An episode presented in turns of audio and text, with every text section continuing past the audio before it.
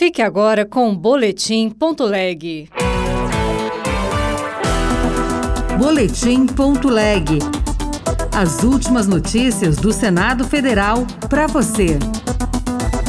Pacheco quer diálogo com o ministro da Fazenda antes de decidir sobre devolução da MP que reonera a folha. E não tomarei uma decisão de devolução integral ou parcial sem conversar com o ministro Fernando Haddad. Vacinação nacional contra a dengue começa em fevereiro. Eu sou Regina Pinheiro e este é o Boletim Ponto Leg.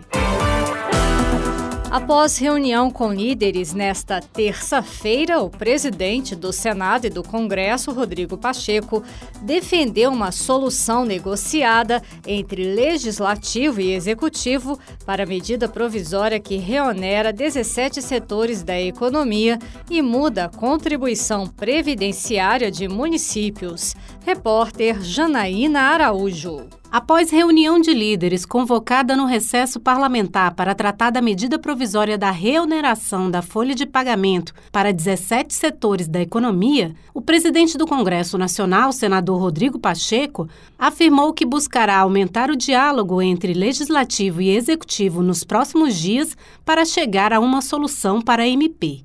Editada pelo governo federal no último dia 29 de dezembro, a medida revoga a lei promulgada pelo Congresso após derrubada do veto do presidente Lula. Segundo Rodrigo Pacheco, a posição dos parlamentares é pela desoneração tributária, mas uma solução para o conteúdo da MP pode ser negociada. Eu cumpri uma etapa importante hoje. Eu vou conversar com alguns líderes que não puderam participar e não tomarei uma decisão de devolução integral ou parcial sem conversar com o ministro Fernando Haddad. Queremos construir uma solução de arrecadação sustentável. Todos nós, legislativo e executivo, queremos dar a sustentação fiscal para a busca do déficit zero. Ao ressaltar que também ouvirá o presidente da Câmara deputado Arthur Lira, Rodrigo Pacheco avalia que a busca de uma solução passa pela avaliação conjuntural do país, pontos específicos da MP e pelos meios legislativos disponíveis. Mas o líder do União e autor da proposta que prorroga a desoneração, senador Efraim Filho, da Paraíba, defendeu a devolução da MP para garantir segurança jurídica aos setores da economia beneficiados até dezembro do ano passado. O projeto de lei que prorrogou a desoneração da folha de pagamento até o fim de 2027 foi aprovado em novembro pelas duas casas do Congresso.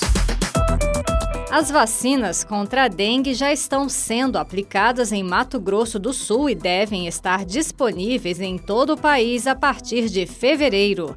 Repórter Luana Viana. O Brasil foi o primeiro país a incorporar ao sistema público de saúde a vacina contra o vírus da dengue. O imunizante Quendenga entrou para o SUS em dezembro de 2023 e o estado de Mato Grosso do Sul foi o primeiro a oferecer as doses por ser área prioritária. De acordo com o Ministério da Saúde, as doses estarão disponíveis para todo o país a partir de fevereiro.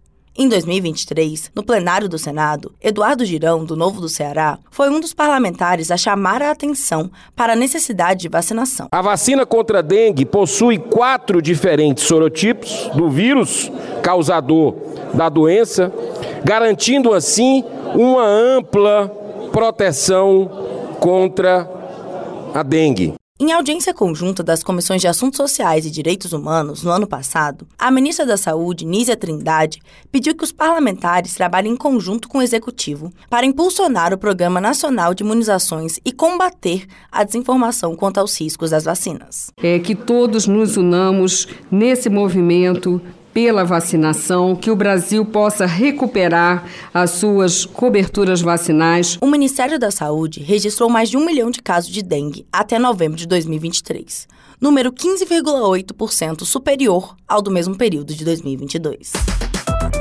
A participação popular no Senado Federal triplicou no ano de 2023 com o acesso ao portal E-Cidadania.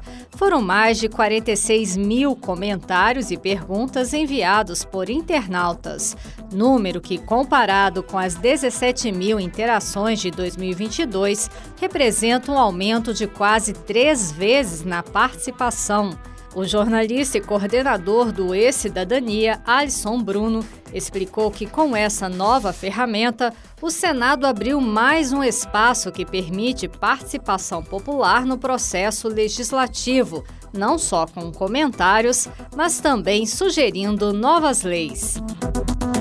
Outras notícias estão disponíveis em senado.leg.br barra rádio. Você ouviu Boletim.leg. Notícias do Senado Federal.